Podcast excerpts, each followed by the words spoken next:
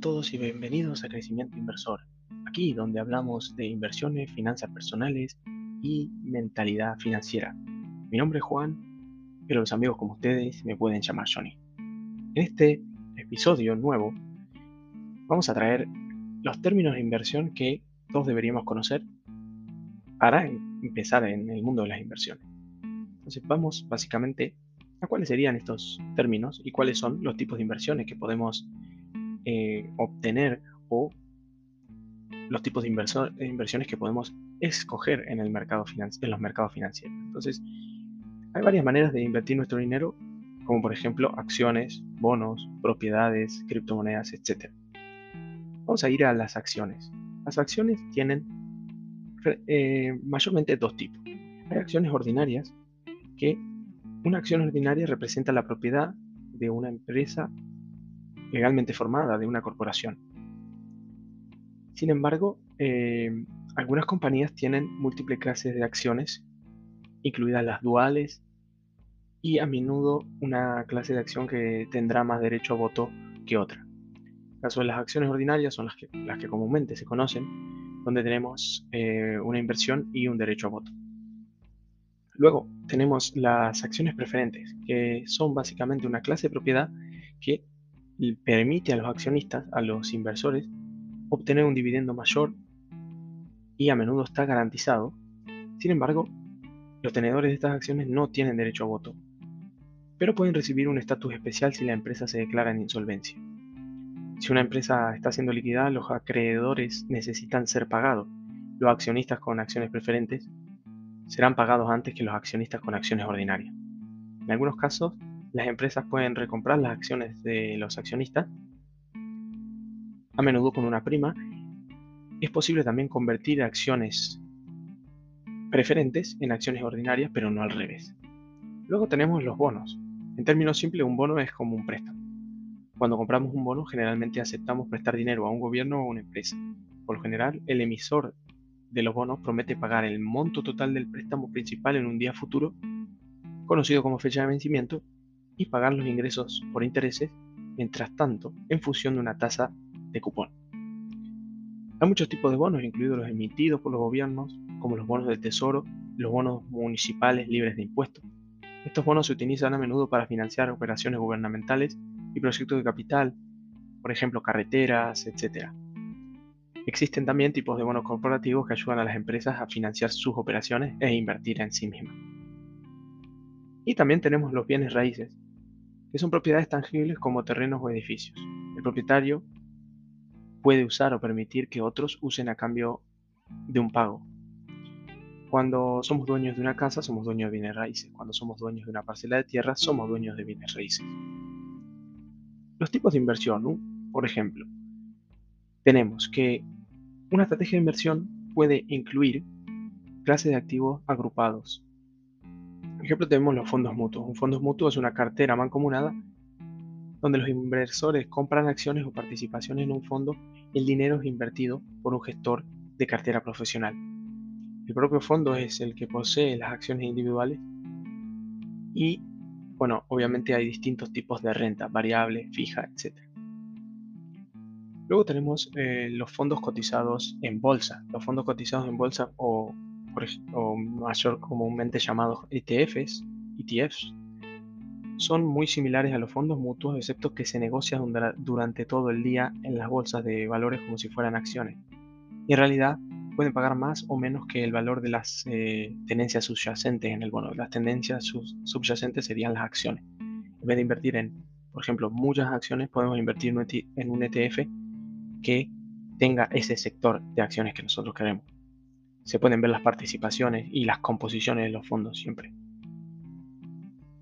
La diferencia, digamos, entre un fondo mutuo y en este caso un, ETF es que el fondo mutuo lo maneja un gestor de capital y el ETF son como pasivamente eh, eh, manejados.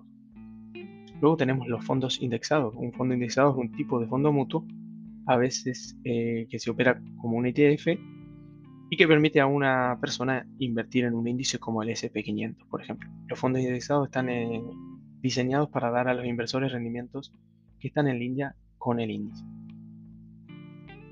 También tenemos los fondos de cobertura o hedge funds. Un fondo de cobertura es un tipo de sociedad de inversión. A menudo se enumera formalmente como una sociedad limitada o una sociedad de responsabilidad limitada y los socios reúnen dinero de los inversores y participan en una amplia gama de actividades de inversión. Comúnmente los fondos de cobertura se involucran en actividades de inversión que son más riesgosas que las inversiones típicas. Los fondos de, cobertura em, a menudo usan apalancamiento para tener más rendimiento, porque apalancarse significa tener eh, posibilidades de tener más rendimiento, pero también así más pérdida. Y por este caso es que son más riesgosos. Luego tenemos los fondos fiduciarios, que son un tipo especial de entidad legal que permite a una persona u organización mantener activos que eventualmente se entregarán a otra persona. También tenemos los fideicomisos de inversión inmobiliaria y las sociedades limitadas maestras. Gestión, la, gestión de cartera, por ejemplo. Ahora vamos a este punto. Los gestores de cartera son profesionales de la inversión experimentados que agrupan estrategias y también diferentes activos en esas carteras que logran generar un beneficio para los inversores. Entonces, tenemos primero los tipos de inversión, o, decir, los tipos de mercado, que son las acciones, los bonos, los bienes raíces.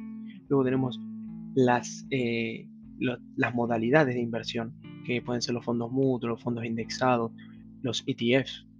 Luego tenemos la gestión, que es quien la, quien la realiza básicamente, si es un, gestor profesional o si es un fondo que es pasivamente manejado como los ETF.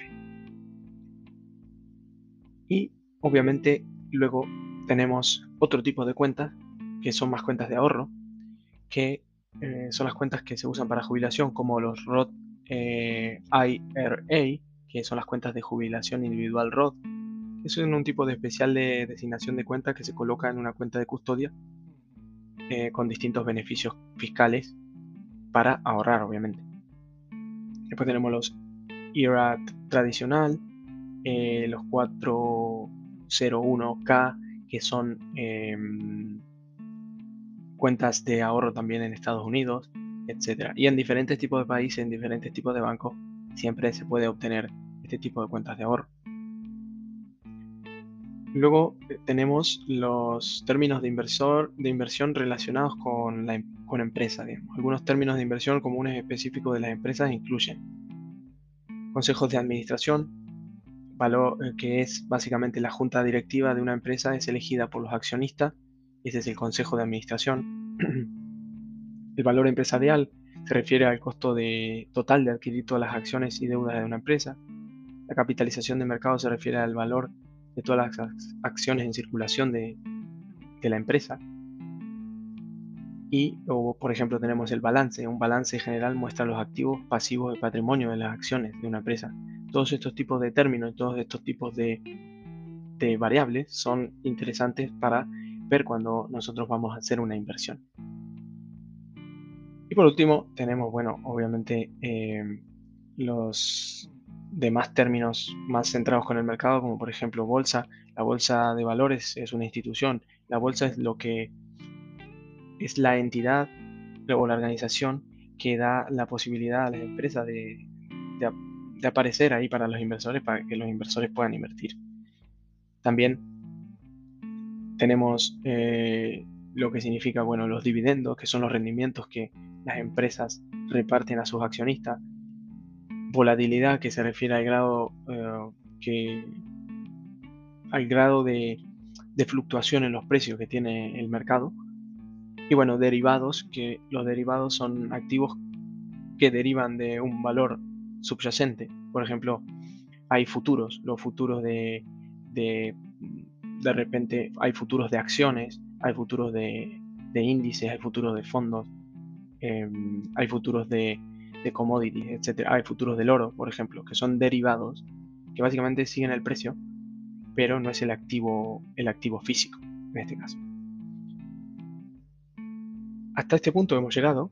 Son términos que em, pareciera quizás que a veces pueden ser aburridos, pero realmente son interesantes para saberlo y para tenerlos en cuenta cuando vamos a hacer nuestras inversiones.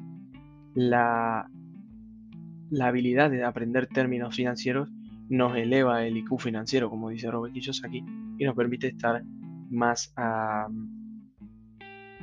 más por delante de la mayoría de la gente que no realiza estas investigaciones y que no conoce tampoco los términos. Entonces, con la idea siempre en este podcast de poder aportarles valor común, valor general y para que vayan aprendiendo, es aquí que he escogido este, este material para hoy, para que obviamente le puedan sacar provecho. Entonces, sin ir más, y hasta aquí hemos llegado, espero que les haya servido, que les guste y seguiremos por más.